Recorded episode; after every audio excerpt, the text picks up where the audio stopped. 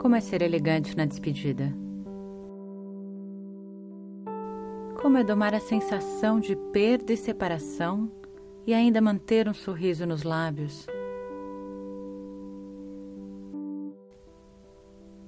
Talvez seja como tentar enganar uma criança.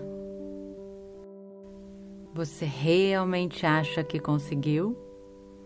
Até que vire as costas e ela comece a brincar de novo.